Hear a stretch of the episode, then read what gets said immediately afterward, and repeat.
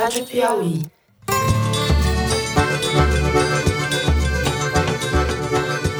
Olá, sejam bem-vindos ao Foro de Teresina, podcast de política da revista Piauí. Sempre vão haver os engenheiros de obra pronta, como a gente sabe. Pessoas que depois da situação passada falam assim: ah, não, mas isso deveria ter sido feito assim ou assado.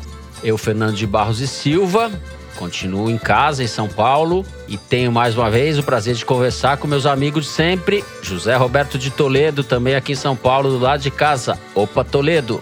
Opa, Fernando. Presidente, o que você achou da entrevista do Mandetta ontem no Fantástico? Eu não assisto a Globo.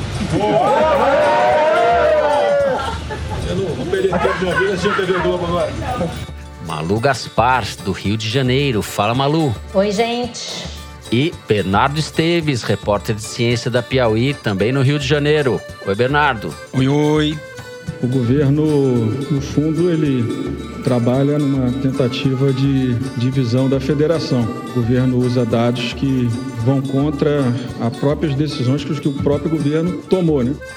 Bom, vamos direto para os assuntos da semana. A gente está em modo pandemia, modo coronavírus. Vamos abrir o programa fazendo um balanço da doença e quais são as perspectivas para as próximas semanas, tanto no mundo como no Brasil. No segundo bloco, a gente fala de política, do embate entre o ainda ministro da Saúde, Luiz Henrique Mandetta, e o presidente Jair Bolsonaro.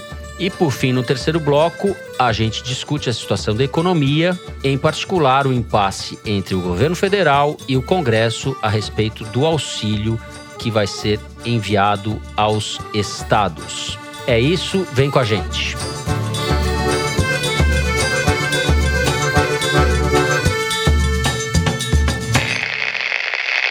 Muito bem.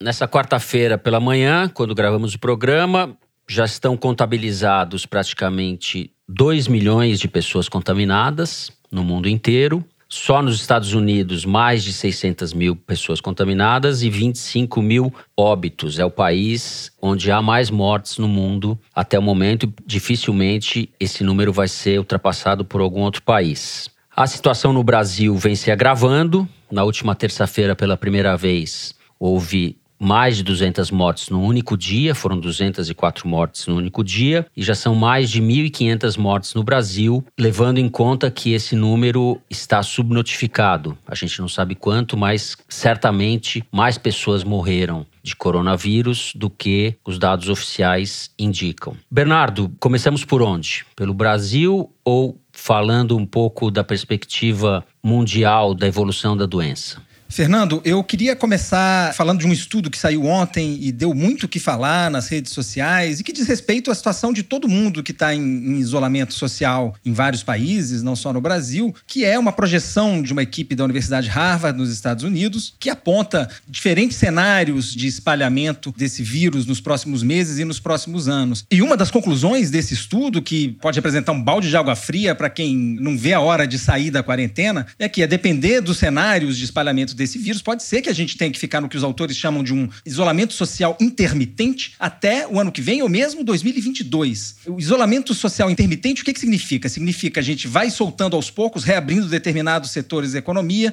e à medida que novas ondas de infecção do vírus venham a chegar, a gente retoma o isolamento. Isso é que é o intermitente. Vai e volta, vai e volta em função da progressão do vírus. É importante dizer que essas conclusões não são uma previsão inequívoca do futuro e que elas são cercadas de muita incerteza, porque como a gente vem dizendo aqui nas últimas semanas, essa é uma doença nova sobre a qual os cientistas e médicos não sabem muitos detalhes.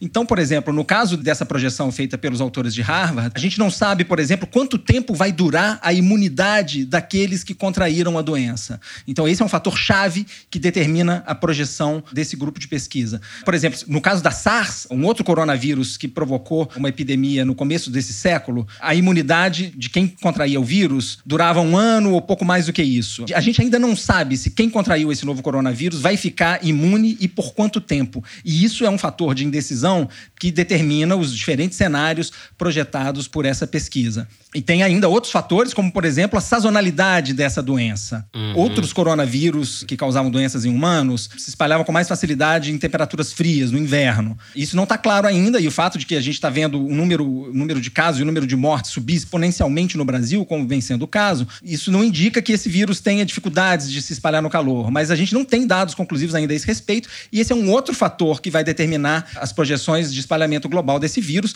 e que vão apontar até quando vai ser é, importante a gente fazer esse isolamento social. Toledo, põe a sua colher nessa conversa aí. A curva de óbitos no Brasil projeta algo parecido com o que aconteceu na Itália? Não dá para dizer isso?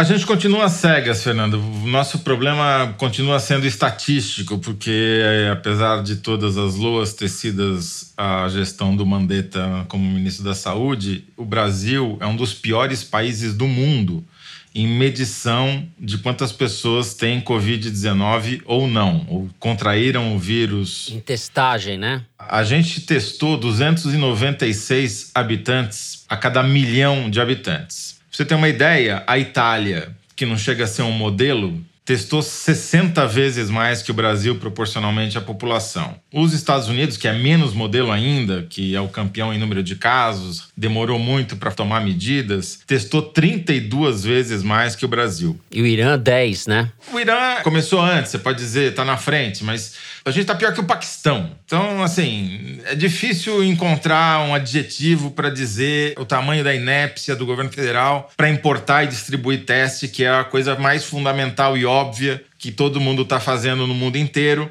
para a gente saber em que pé a gente está, se a gente está subindo, se a gente está descendo, se a gente está no começo da subida. Agora, porque tem também a questão da qualidade do teste, né, Zé? Não, mas independentemente disso, a gente não tem nada, a gente não tem nem o ruim nem o bom, a gente não tem, simplesmente não tem. É, o que a gente, a situação brasileira é uma vergonha sobre todos os aspectos da medição da doença, digamos assim. A consequência disso é que os mortos estão esperando na fila faz um mês para saber se tem Covid ou se não tem. Então, o número de mortos também não é confiável.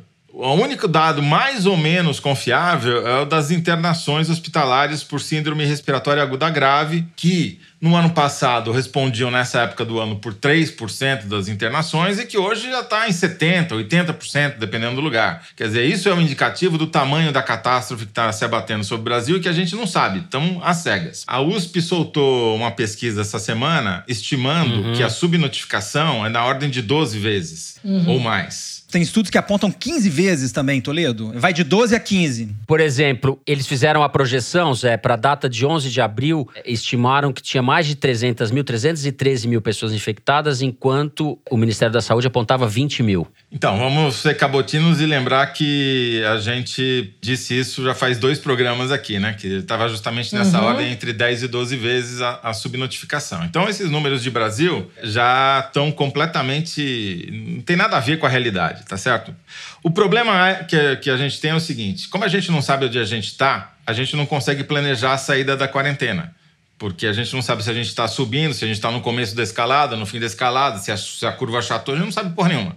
Desculpe o, o, francês. Então, a boa notícia que tem é que a Universidade Federal de Pelotas acabou de concluir uma pesquisa no Rio Grande do Sul inteiro, uma pesquisa amostral, em que ela vai estimar a quantidade de gaúchos que contraiu o vírus e a quantidade de gaúchos que pode estar imunizada ao vírus, com todas as ressalvas que o Bernardo já fez sobre a ignorância que a gente tem a respeito de quanto tempo dura essa imunidade. E também ressalvando que a qualidade dos testes não é nem boa, é regular apenas. Mas mesmo assim, vai ser melhor do que esse apagão de dados que a gente tem hoje. E aí a gente vai poder dizer: olha, se só tem 5% da população imunizada, vai demorar muito para a gente poder sair dessa quarentena. Porque veja o caso da China. Eles controlaram a epidemia, mas a quantidade de chinês não imunizado é gigantesca. Por isso que eles não conseguem voltar à vida normal plenamente, né? A gente lembra dos relatos da brasileira lá em Xangai sobre quão restrito ainda era a liberação da a liberação chinesa é mais restrita que a nossa quarentena full aqui, né?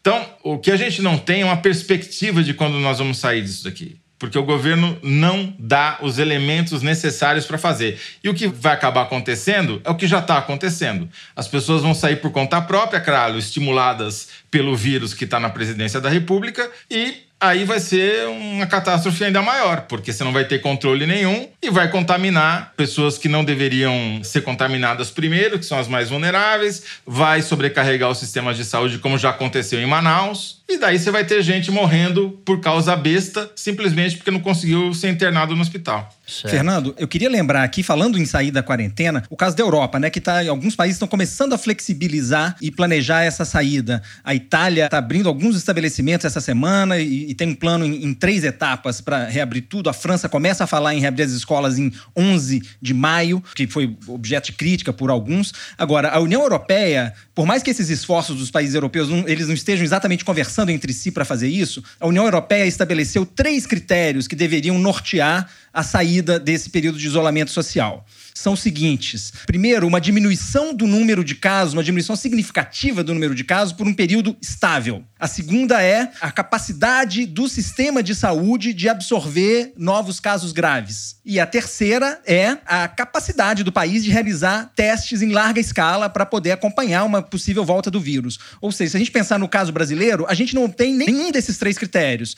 O número de casos está aumentando de forma exponencial ainda. O nosso sistema de saúde não dá conta de absorver novos casos graves. A gente vê aí São Paulo, muitos hospitais que estão dedicados a tratar o novo coronavírus estão perto da saturação. No Amazonas, a, a saturação já chegou, ou seja, esse critério não está obedecido. E o terceiro critério, que é teste em larga escala, como o Toledo colocou, realmente a gente está muito longe de cumprir. Então, assim, a gente não está perto de ter as condições de sair do isolamento. É, o que assusta no que o Bernardo está dizendo e o que o Toledo está dizendo, na verdade, são dois discursos que convergem para uma sensação que eu tenho tido muito frequentemente ao ler, estudar e conversar com as pessoas sobre o que está acontecendo. O problema do Brasil é que nós estamos completamente no escuro. A gente parece aquele sujeito que está na praia, vem uma onda gigantesca, ele toma um caldo e roda, roda, roda dentro da onda até ela deixar você na areia. O sujeito sai todo esfolado, dando graças a Deus que está vivo, mas não sabe nem dizer o que foi que aconteceu com ele. E no nosso caso, se a gente sair na areia esfolado, já é uma grande coisa, porque a gente pode morrer no meio do caminho, entendeu? Eu acho que a questão uhum, que eu uhum. que até pelo nosso, pela nossa pauta, eu acho que vai permear os outros blocos, como o Toledo falou, tem um vírus na presidência da República. É que nós temos um problema sério de liderança. Isso afeta a saúde, afeta a política, afeta a economia. Enquanto a gente não tiver um rumo, vai ficar difícil até falar em sair, falar em sair da quarentena, discutir coisas que são concretas e que estão sendo discutidas nos outros países com algum grau de conhecimento, sim, né? O sim. problema é que a gente está completamente no escuro, rodando dentro do tsunami sem saber nem o que, que tem do lado de fora. E com o presidente remando contra, né? É, vamos discutir esses aspectos do presidente do Ministério da Saúde no próximo bloco. Quando você falava, Malu, eu gostei da sua imagem da onda. Eu fiquei pensando aqui que o Bolsonaro gostaria de demitir não o Mandetta, mas o William Bonner e a Renata Vasconcelos, porque o Jornal Nacional e a Rede Globo têm sido, na verdade, o verdadeiro Ministério da Saúde do Brasil. As recomendações de isolamento social, se dependessem do presidente, elas iriam para as calendas, certo? O presidente praticamente convoca as pessoas a saírem para a rua. Eu só queria falar uma coisinha antes de terminar, Fernando. A gente não está no pior momento a gente não chegou no pior momento. E esse pior momento vai ser muito pior do que o que a gente está vivendo hoje. As pessoas não estão entendendo isso. E isso é muito preocupante, porque a gente está vendo flexibilização de em toda parte e as pessoas estão saindo na rua. Falaram, acharam que deu. Não tá morrendo não ninguém. quero mesmo, mais. Né? Ou... Não tá morrendo ninguém mesmo, não tá acontecendo nada. Porque tem um retardo entre o que acontece, entre uma política que é tomada e o efeito dela, um retardo de pelo menos 15 dias, duas semanas, 20 dias. Então, essa flexibilização que está acontecendo por conta própria, agora estimulada pelo vírus presidencial, a gente vai ver o efeito dela em mortes, internações, em colapso do sistema de saúde daqui a uma, duas semanas. E aí ninguém vai fazer a associação de que foi o vírus presidencial que provocou Vocês isso. Vocês explicaram muito bem isso no Luz, pra, no Luz no fim da quarentena, né? Está bem Sim, muito bom. Gostei, muito Malu. Já deu até apelido pro podcast. Aí, valeu, obrigado. muito bom o podcast. Ouçam o podcast Luz no fim da quarentena. No Luz. É isso, nós ficamos aqui com o primeiro bloco. Vamos discutir em seguida a crise entre o presidente da República e o ministro da Saúde. Vem com a gente.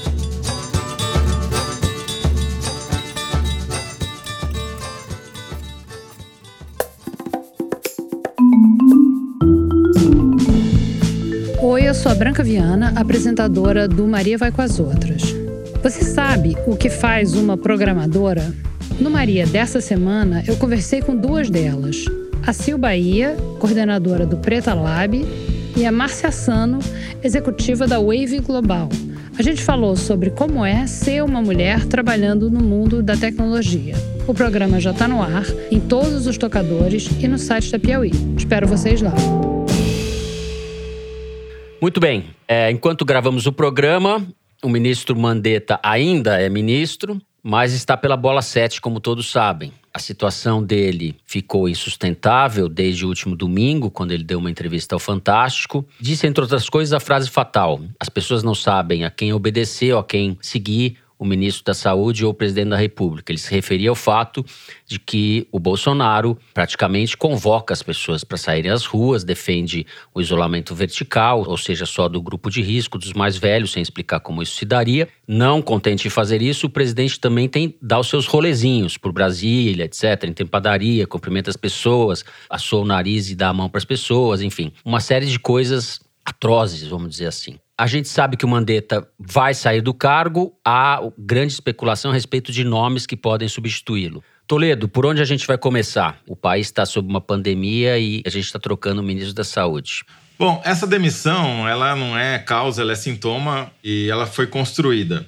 Se a gente pegar aqui o levantamento da Arquimedes, isso fica muito evidente. Há 10 dias, o Bolsonaro estava perdendo de 83 a 17 para o Mandetta quando você comparava o índice uhum. de sentimento da Arquimedes no Twitter, medindo as reações das pessoas ao que dizia um e ao que dizia outro. Nessa segunda-feira, após entrevista para o Fantástico, esse placar já havia praticamente chegado a um empate técnico, 56 para o Mandetta contra 44 do Bolsonaro, que é praticamente elas por elas. Ou seja, em vez de ficar falando da condenação à atitude do Bolsonaro de trocar o ministro no meio da pandemia, de reprimi-lo e fritá-lo abertamente, as pessoas começaram a falar que o Mandetta tinha avançado o sinal, tinha se insubordinado, enfim, completamente trocado o discurso, o que mostra mais uma vez a enorme eficiência do gabinete do ódio do bolsonarismo, que consegue é, reverter situações adversas nas mídias sociais. Mesmo se a gente pegar as citações ao Bolsonaro de modo genérico,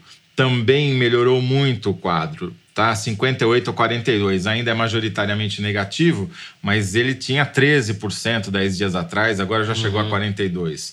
E isso se reflete no índice de sentimento da Arquimedes sobre o Bolsonaro, que voltou aos patamares pré-crise. Não chega a ser uma maravilha, mas é um patamar quase confortável para o Bolsonaro. Aí você vai dizer, mas isso daí é internet, não quer dizer nada, o Twitter não representa ninguém.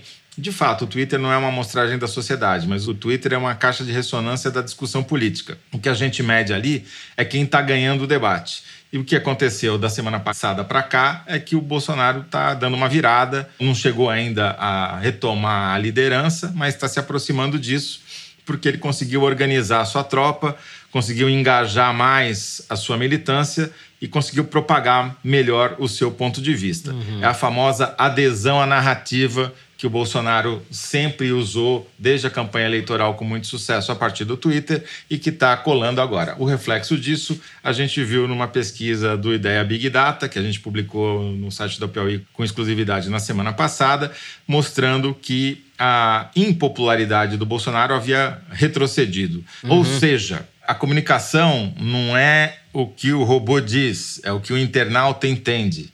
E o que o internauta está entendendo nessa crise é que, de alguma maneira, o discurso do Bolsonaro tem ressonância na sociedade, porque as pessoas estão olhando, bom, vamos ficar em quarentena indefinidamente, a gente não tem um plano de saída, vamos ficar aqui em casa até quando? O mês passado dizia que seria esse mês, esse mês a gente disse que é o mês que vem, no mês que vem a gente vai dizer que é no outro. É essa sensação que as pessoas estão tendo, porque de fato a gente está nas escuras, aquilo que a gente falou no primeiro bloco, não tem plano. A gente não sabe se a gente está subindo, se está descendo. Obviamente que a gente está subindo, a gente não sabe uhum. em que altura da, da subida a gente está. Então, o pato manco colocou gesso e já está quase recuperado. Mas a, a, política institucional ainda é contra ele, ainda está sofrendo derrotas no Congresso, ainda está sendo podado pelo Supremo. É verdade, mas do ponto de vista da opinião pública, que vai dar suporte para uma eventual tentativa de impeachment, o Bolsonaro está se recuperando rapidamente. Eu queria ouvir a Malu.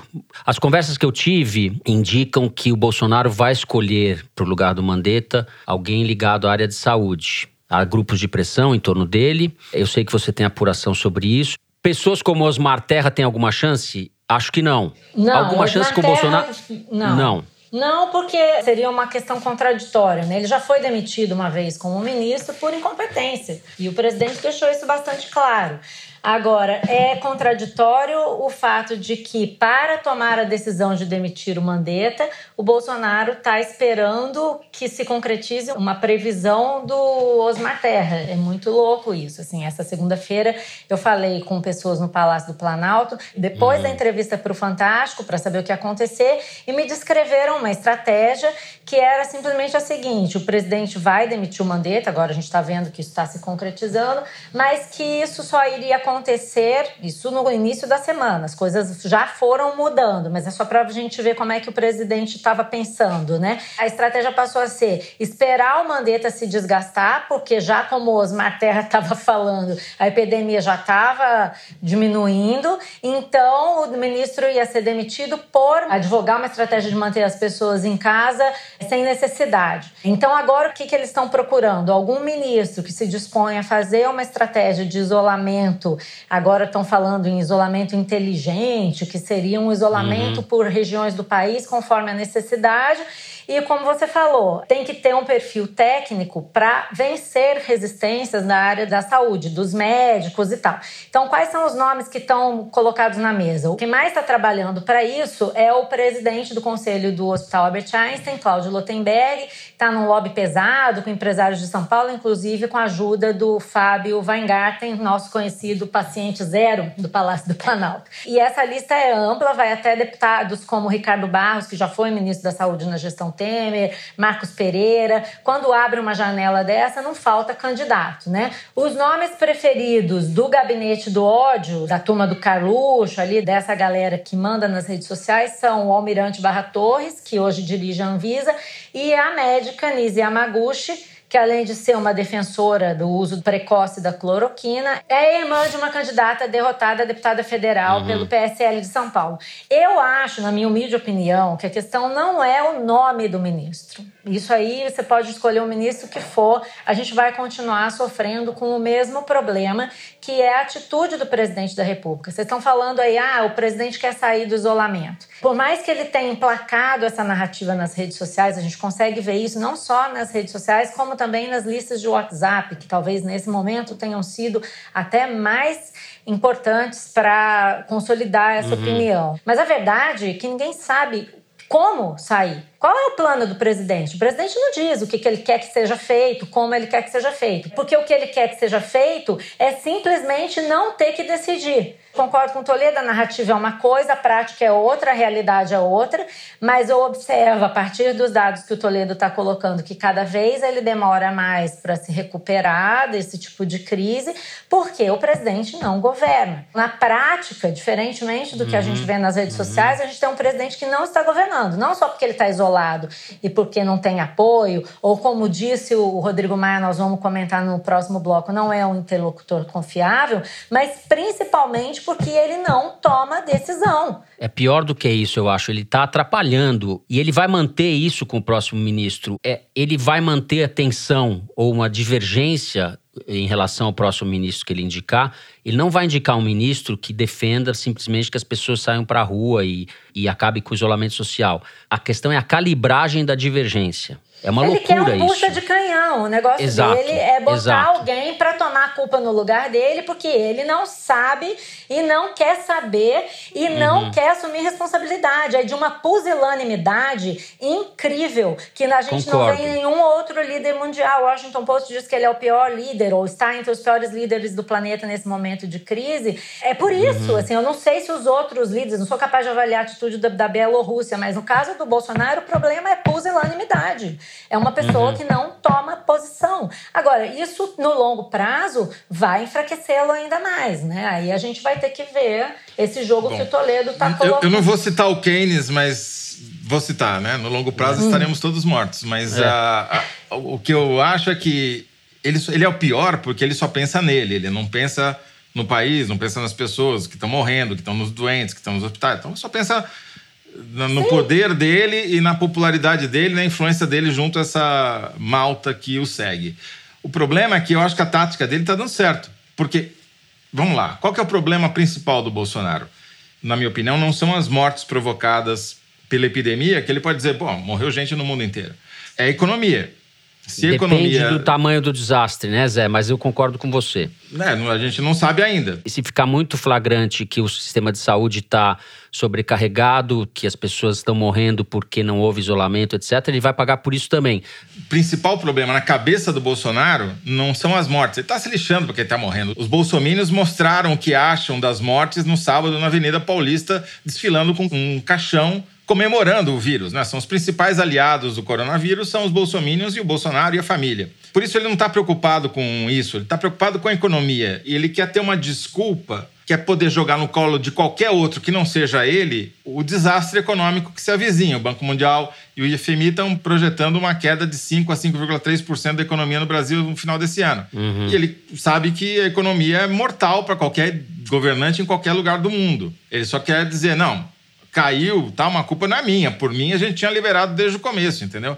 Não sei se vai dar certo, mas até agora tá mostrando que não é totalmente idiota essa tática. De qualquer forma, eu acho que as perspectivas dele eram muito maiores antes de começar essa crise do coronavírus, porque a economia vai ter um impacto brutal e ele pode sim ser responsabilizado pela atitude inconsequente que ele vem tendo sistematicamente no sentido de minimizar o vírus e contrariar as recomendações que todos os países estão seguindo. Vocês estão falando dessa coisa do Bolsonaro perder ou ganhar. Como a gente vai ver no próximo bloco, a gente não deve subestimar a importância do Congresso nesse jogo, porque a crise é a mais grave, não só para nós, como para o mundo inteiro, e numa situação assim tão extrema, talvez o presidente precise ainda mais do Congresso do que ele costuma precisar numa situação de governabilidade normal. Ele pode cometer um passo em falso que pode levar ele para uma situação de fragilidade a ponto de o Congresso mesmo perseguir o impeachment. O Congresso não é um ator desprezível, só queria uhum. deixar isso registrado.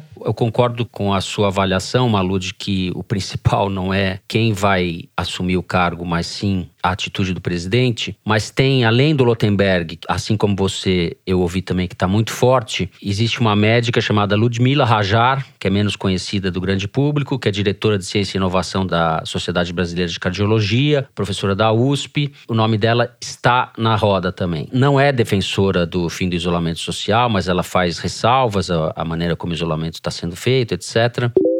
Bom, gente, desde que a gente gravou o programa, o próprio Mandetta já anunciou sua saída do ministério, que deve ocorrer até amanhã. E a disputa pelo substituto no Ministério da Saúde se afunilou. Surgiu um nome com força em especial, que é o do oncologista Nelson Taik, do Rio de Janeiro. Ele tem o apoio dos filhos do Bolsonaro, chamado Gabinete do Ódio, do Fábio Weingarten, que é o secretário de comunicação, e do Meyer Nigri, que é o dono da Tecnisa, empresário forte da comunidade judaica, que é o padrinho do próprio Weingarten. É, ainda disputa com o Nelson Taik o Cláudio Lotenberg, presidente do Conselho de Administração do Einstein, mas que foi bombardeado ao longo das últimas horas, dos últimos dias, por ser considerado muito próximo ao João Dória. Os partidos do Centrão, fizeram chegar o Bolsonaro, Partido do Centrão, PSD, do Kassab, PRB, MDB, o próprio PP, fizeram chegar ao, ao Bolsonaro que prefere o nome do Lotenberg, mas isso, como a gente sabe, não é garantia de nada. Então é isso, a disputa está entre dois médicos da comunidade judaica, o que não é casual. Bernardo, Fernando, eu acho que seja quem for o próximo nome do Ministério da Saúde, o sucessor ou a sucessora do Mandetta, eu acho que uma aposta razoável que a gente pode fazer é a seguinte: se for uma pessoa que estará alinhada com o discurso do presidente Bolsonaro a respeito do novo coronavírus, a gente pode cravar que vai ser uma pessoa que não vai ter compromisso com o que anda dizendo a ciência e a medicina a respeito dessa pandemia. Uhum. Nesse aspecto, por mais que o Osmar Terra não seja um nome provável, como foi colocado aqui mais cedo, é sintomático que esteja circulando na internet um áudio que ele teria mandado para o Flávio Bolsonaro, filho do presidente, afirmando que o número de casos tem caído em São Paulo e que já já a gente vai sair dessa, em flagrante contradição com o que apontam os dados. Né? Essa semana a gente teve recorde de internação de casos graves em São Paulo. Enfim, menor compromisso com a realidade da parte do Osmar Terra e provavelmente de quem for o indicado para a sucessão do Mandetta. Com isso, a gente termina o segundo bloco do programa. Vamos direto para o terceiro, discutir a questão econômica, a briga de Bolsonaro com os governadores e com o Congresso e o tamanho da recessão mundial.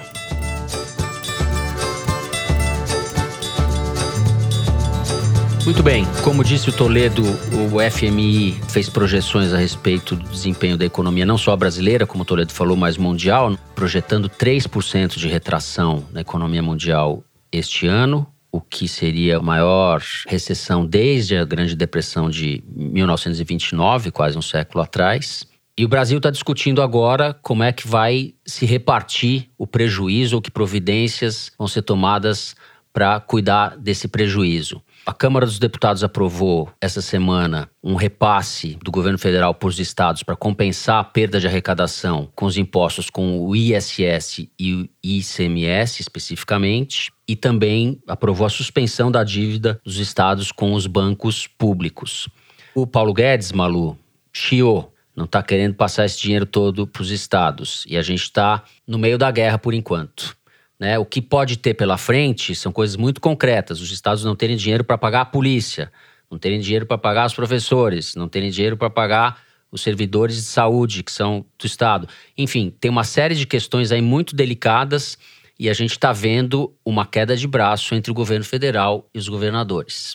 O que está acontecendo agora é uma queda de braço entre o governo federal, os governadores e principalmente o Congresso Nacional, uhum. né? Esse plano que foi votado no início da semana, ele é uma adaptação, uma desfiguração, uma modificação de um plano enviado no ano passado para o Congresso que previa já ajuda aos estados, porque os estados, alguns especialmente, estão em situação financeira muito ruim e estavam precisando de algum tipo de resgate. Então o governo enviou um plano no ano passado ao Congresso prevendo a liberação de 10 bilhões anuais para esses estados, condicionado a algumas medidas de ajuste, uhum. como suspender alguns reajustes de salário, reduzir incentivos fiscais ou privatizar empresas. Isso era antes da crise do coronavírus e era chamado de Plano Mansueto, porque foi redigido pelo secretário do Tesouro Mansueto Almeida. Ontem, com a aprovação desse novo pacote de socorro, o plano ficou conhecido como Plano Mãe Sueto, num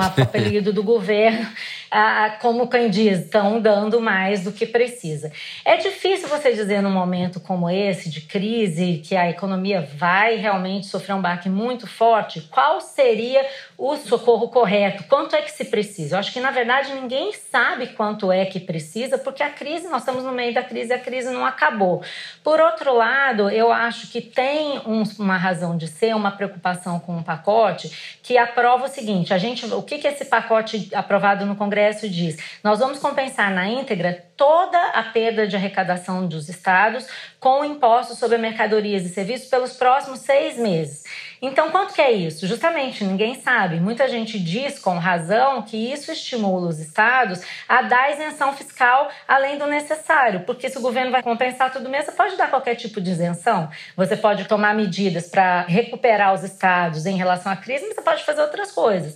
A história do Brasil está cheia de exemplos de farras fiscais promovidas com esse tipo de incentivo. Aí, o que, que o Rodrigo Maia e o Congresso dizem? Que tem no projeto projeto uma restrição a isso, que você não pode dar incentivo fiscal para qualquer motivo.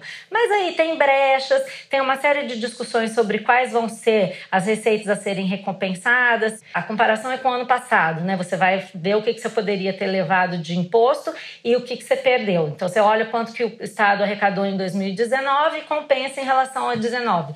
Mas se teve uma receita extraordinária em 19, como uhum. é que uhum. vai compensar? Então o que, que se prevê em relação a esse projeto? Ele torna torna a coisa muito mais complicada e leva há uma judicialização, certamente vai ter muita briga na justiça sobre quanto que pode ser recompensado ou não. Quando havia outras propostas mais simples, como por exemplo, e o governo está tentando retomar isso agora, liberar um pacote fixo sem contrapartida, tipo dar 10 bilhões esse mês, 10 bilhões no mês que vem, 10 bilhões no outro mês e depois, se precisar, dá mais. Agora, pelo menos isso é fixo, porque se os estados perderem 30% de receita, o governo gasta 80 bilhões. Se os estados perderem 50% de receita, o governo gasta 160 bilhões. É. Então, ficou uhum. bagunçada a implementação desse pacote.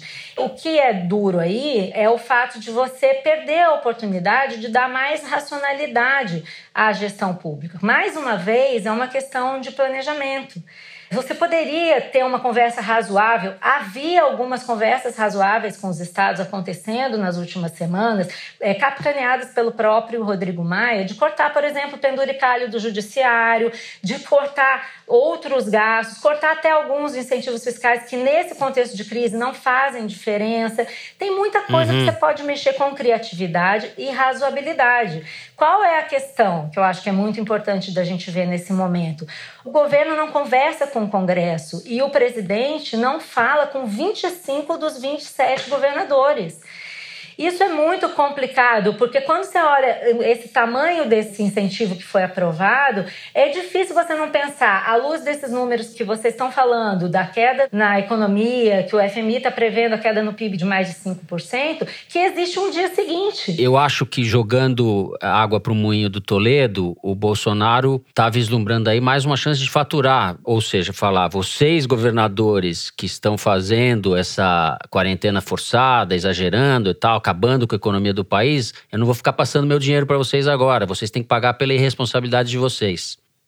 Dinheiro é poder. A, a, babaquice do Paulo Guedes de dizer que era mais Brasil e menos Brasília se provou exatamente o contrário na hora de distribuir o dinheiro. Na hora uhum. que é para dar o dinheiro para o Brasil, ele quer que fique tudo em Brasília. Uhum. Porque quem quer levar bônus de ter dado 600 reais para quem está morrendo de fome é o governo federal. Ele não quer que isso seja transferido para os governadores, muito menos para as prefeituras. Eu acho muito duro ouvir os economistas liberais falarem agora em farra, quando você tem uma farra nessa MP da Avan, que permitiu ao financiador do presidente botar 11 mil pessoas na rua. Isso, para mim, é Vamos farra. explicar o que é isso. A MP... Verde amarela. Que é uma coisa que, inclusive, estava vindo de antes, né? Eles pegaram uma MP que era anterior à crise do, do coronavírus. Para varar, né? Mais um oportunismo do Paulo é, Guedes. MP 936, que reduz a jornada de trabalho dos trabalhadores ou que tenha seu contrato de trabalho suspenso por causa do coronavírus. E daí o senhor Ravan, lá, ou como ele chama, Luciano Hang, suspendeu o contrato de 11 mil pessoas.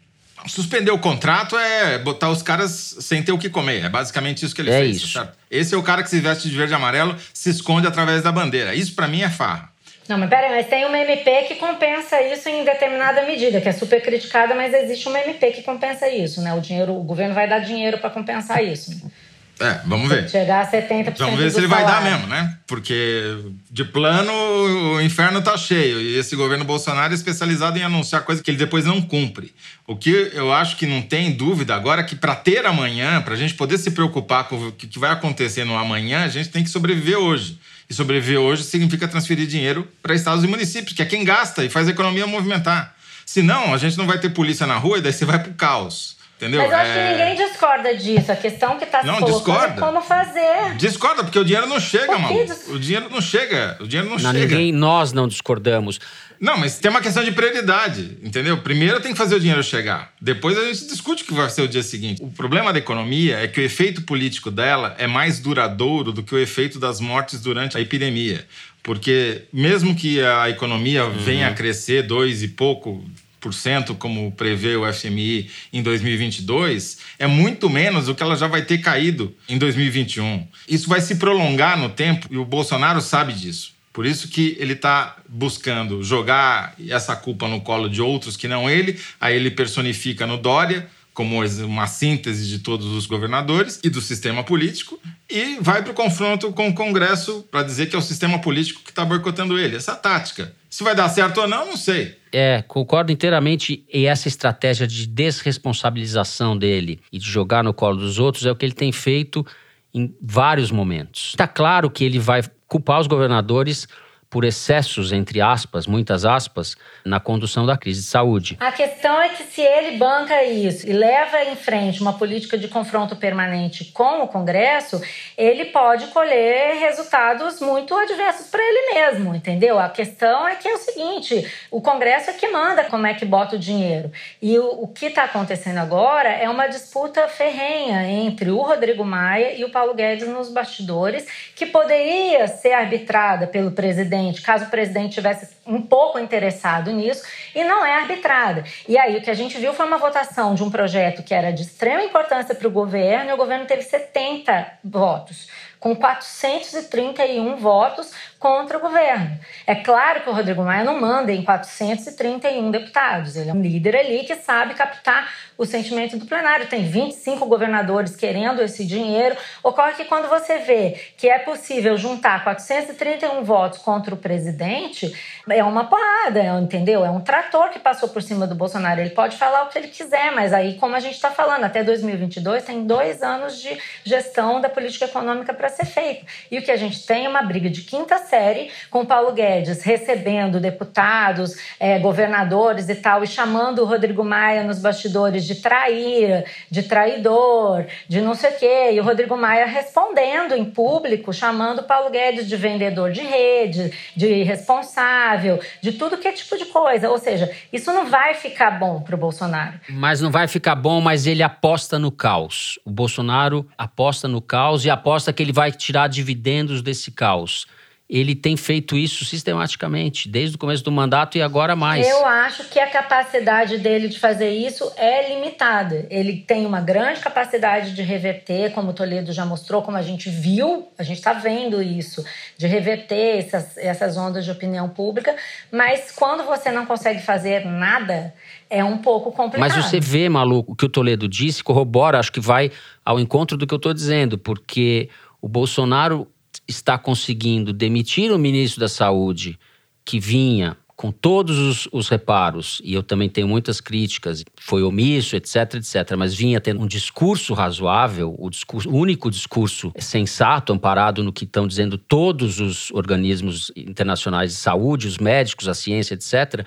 ele conseguiu desgastar o cara, vai demitir o cara e pode, de alguma maneira, sair maior do que ele estava há uma semana antes. Já saiu é, né, já saiu. Então, uhum. é, nunca ele vai ter consenso nem maioria mas a minoria dele voltou a crescer. Voltou a se engajar. Ela, ela tá com discurso e tá com um discurso consistente e tá convencida do que tá dizendo. Tá bom, mas é. aí vocês acham que se o Brasil continuar nessa lama completa, o empresariado, o agronegócio, é, o Supremo e todas as outras lideranças vão achar que tudo bem a gente seguir a, a onda da internet? Eu não sei, eu acho Tem que não... muita gente que quer aderir ao Bolsonaro se der alguma chance para ele, ele adere. A minha única questão, eu não tenho certezas absolutas, até porque é impossível. Quem disser que tem certeza absoluta no meio de uma crise desse tamanho está fazendo picaretagem, como a gente está vendo aí nas, nas redes sociais. Está cheio de picareta, tendo certeza sobre um milhão de coisas. Mas o fato é que eu acho, a minha, a minha suspeita é que o choque de realidade pode ser realmente grave.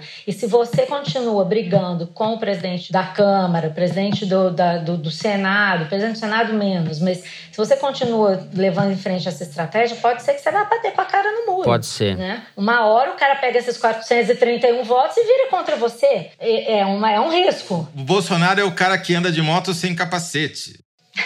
Entendeu? ele não tem o que perder, eu concordo com você. Ele não tem medo de risco. Ele não tá nem aí. O problema é que a gente tá na garupa da moto, entendeu? Esse é o problema. É sem capacete e sem Essa nada. Essa é a questão. É de chinelo, então, havaiana. Esse aqui é meu ponto. Será que os passageiros não vão chutar o motorista da moto e assumir o controle? Não sabemos. Ele substituiu o presidencialismo de coalizão pelo presidencialismo do capitão né, ele tem, até segunda ordem, as Forças Armadas e tem os evangélicos no Congresso e fora do Congresso. Ele pode estar apostando, tudo bem que é muito longe ainda, mas no fim do mandato do Rodrigo Maia e na possibilidade de colocar um sujeito da bancada evangélica afinado com ele, como ele vai fazer com o Supremo também. Então, a médio prazo, essas coisas contam a favor dele. A questão é saber se ele vai sobreviver a esses meses todos. É a pergunta de um milhão de dólares essa semana eu concordo com o Toledo. Eu acho que ele se fortaleceu E hoje eu diria que sim, ele vai se sustentar. O Bolsonaro é paradoxal. Quanto mais fraco ele tá, mais resistente ele fica. Tem uma coisa que é a seguinte, que eu acho que talvez precise ficar claro para todo mundo, para a gente ter um denominador comum para o debate. Esse vírus, ele não tem nenhum remédio contra ele e não tem vacina. Logo, a única saída possível hoje é todo mundo pegar o vírus e o rebanho brasileiro, o rebanho global, desenvolver a tal da imunidade do rebanho. Infelizmente, o quadro é esse. Infelizmente, o prefeito de Limeira, aquele que falou pode ficar tranquilo que vai todo mundo morrer, estava parcialmente correto, porque não tem outra saída no horizonte salvo essa, né? De todo mundo contrair o vírus e uma grande maioria adquirir imunidade. Pode aparecer a vacina no meio? Pode. Pode aparecer um remédio que de fato cure e não mate, como a cloroquina? Pode. Mas a gente não tem controle sobre isso. Então, o que o Bolsonaro, de alguma maneira, conta é que essas mortes que vão acontecer sejam distribuídas ao longo do tempo e que não tenha um efeito tão negativo assim para ele que ele possa dizer: tá vendo? Eu tinha razão. Era uma, não era uma gripezinha, mas era quase, entendeu? É, essa é a aposta. E do jeito que as coisas estão indo, pode ser que esse negócio se arraste durante um, dois, três anos, que foi a fala inicial do Bernardo, essa ideia de que vão ser ondas e ondas sucessivas. E daí ninguém vai aguentar ficar em quarentena esse tempo todo, entendeu? E daí vai ter muita gente dizendo, tá vendo? É porque não aguenta mesmo. E eu já vi que eu me contradisse aqui no programa, falando no primeiro bloco, eu falei que talvez ele fosse pagar o preço da atitude inconsequente dele, e, e junto com o preço da recessão. E agora eu tô dizendo o contrário, né, Zé? Tá vendo? Eu tô com Bolsonaro vírus.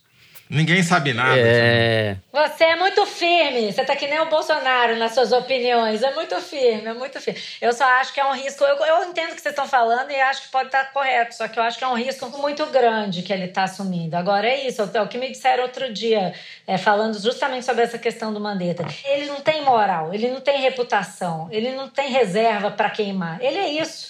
Ninguém espera dele mais do que o que ele está fazendo.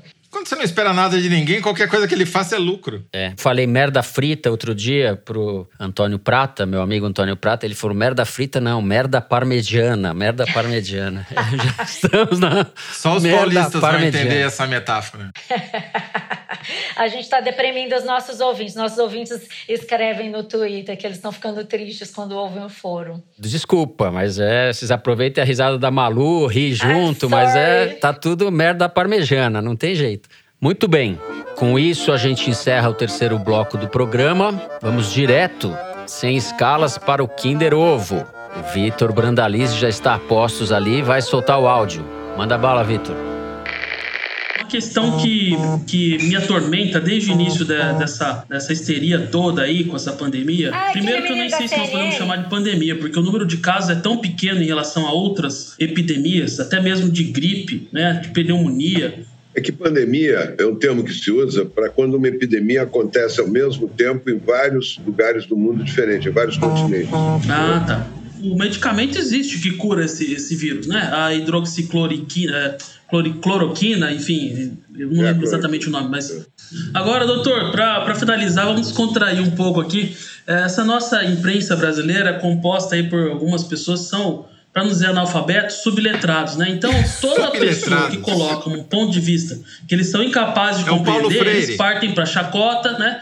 Agora estão chamando o senhor de uma coisa que me chamaram também, de terraplanista, né? O senhor já tem, digamos, estoque de paciência aí, mas para nós que estamos começando, isso aí é um negócio que incomoda, né?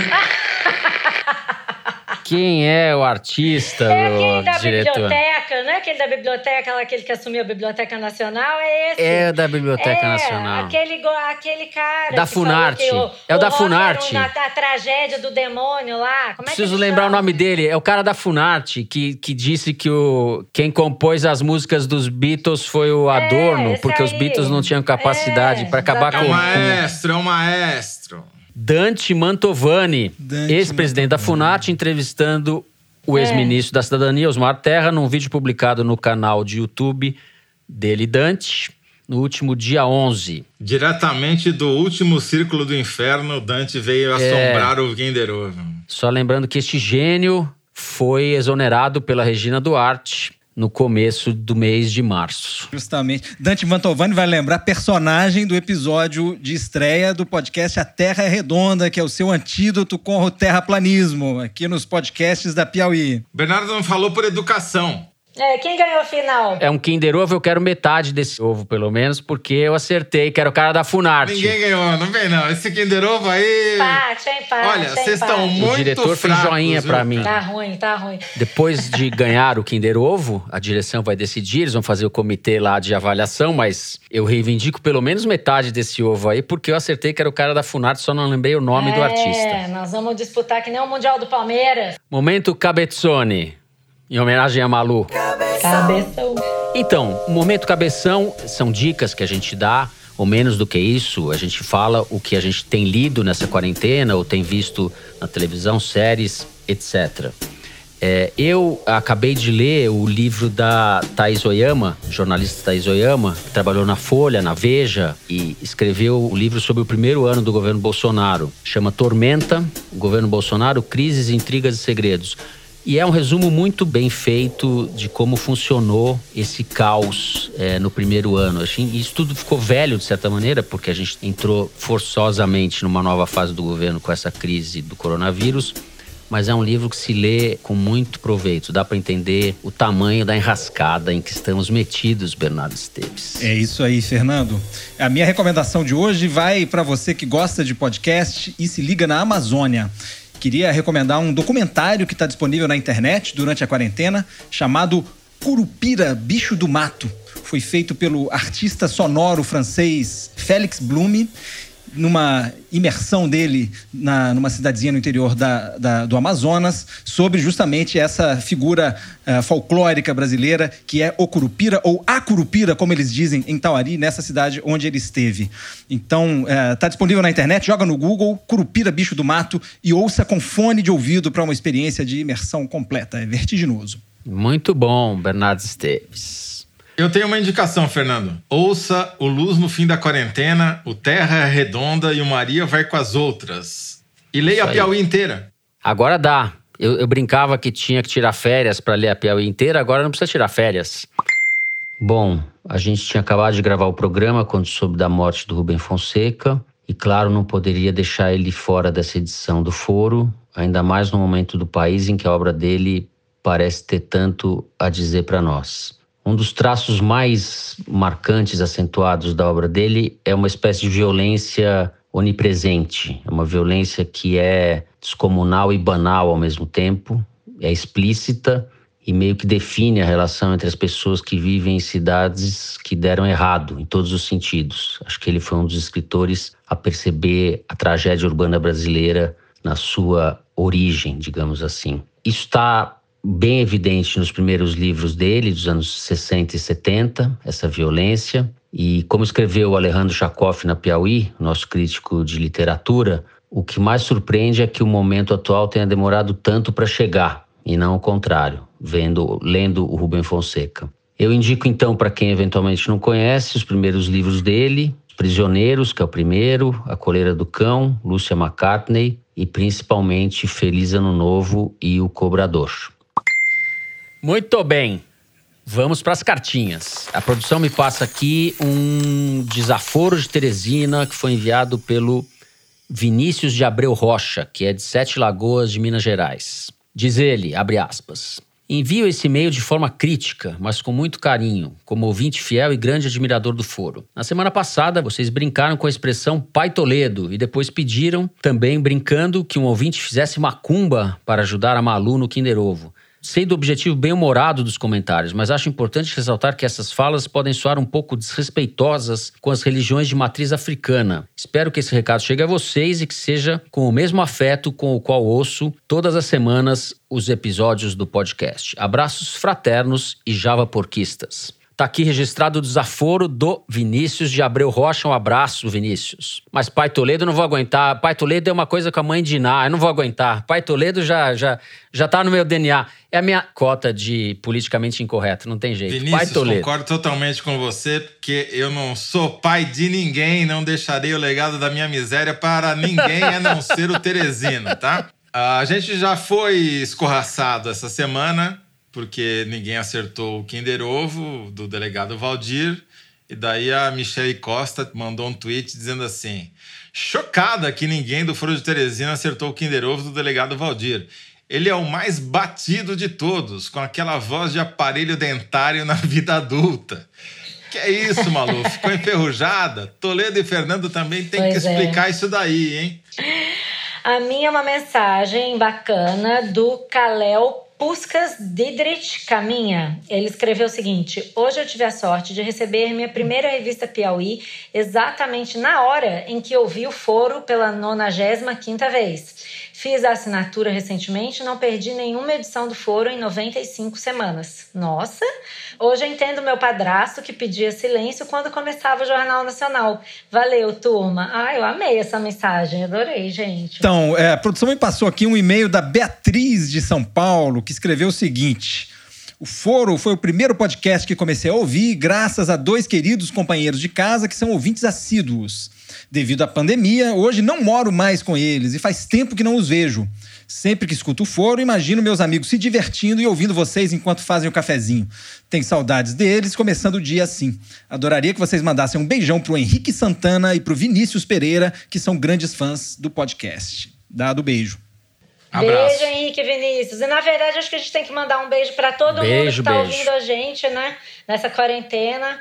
É, não tá fácil para ninguém, mas a gente espera ajudar, pelo menos com as nossas palhaçadas, né? Já que tá tudo uma tragédia. É Posso mandar um salve? Queria mandar um salve pro cientista político Jairo Nicolau, que tá ouvindo a gente contumazmente, inclusive o Luz no fim da quarentena. Então, vai o meu agradecimento público em nome dele para todos os que estão prestigiando o Fernando Reinhardt lá no outro podcast que infectou esse canal aqui. Muito bom. Abraço pro Jairo.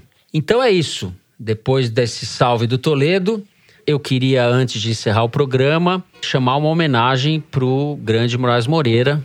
A gente, inclusive, comentou isso na segunda-feira, quando ele morreu, que seria bacana se a gente registrasse a nossa homenagem no foro. Vocês ficam, então, na presença de Moraes Moreira. Ponho o pé no caminho Sigo cantando, passo com passo, passando, vivendo, sempre cantando. Assim como a cigarra que no seu canto se agarra, não quer saber de parar, só para quando o papo estourar. Ah, ah. Sonhos flores. O Foro de Teresina é uma produção da Rádio Novelo para a revista Piauí, com a coordenação geral da Paula Scarpim. O nosso diretor é o Luiz de Maza, as nossas produtoras são a Mari Faria, a Yasmin Santos e a Luísa Ferraz. O apoio de produção aqui em São Paulo é do Vitor Hugo Brandalize e da Clara Hellstap. A Mari Faria edita o vídeo do Foro Privilegiado, o teaser que a gente publica nas redes sociais da Piauí e no YouTube. A edição do programa é da Mari Romano, da Cláudia Holanda e da Evelyn Argenta.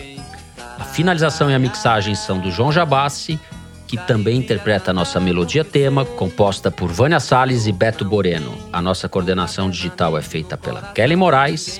O Foro de Teresina, por enquanto e não sei por quanto tempo, é gravado das nossas casas, mas sempre com o apoio do Estúdio Rastro de Dani Di. Eu, Fernando de Barros e Silva, me despeço dos meus amigos aquarentenados, é assim que fala? José Roberto de Toledo, Tchau, Fernando, e um tchau pro Moraes Moreira, que abriu alas para depois passar o trio de Armandinho, Dodô e Osmar. É isso. Malu Gaspar, tchau, Malu. Tchau, gente. Até semana que vem. Todos com saúde. Fiquem em casa. E salve, tchau, tchau, Bernardo Esteves. Tchau, Fernando. Tchau, pessoal. É isso. Tenham uma ótima semana. Até a semana que vem. Abraço. Assim como a cigarra que no seu canto se agarra não quer saber de parar.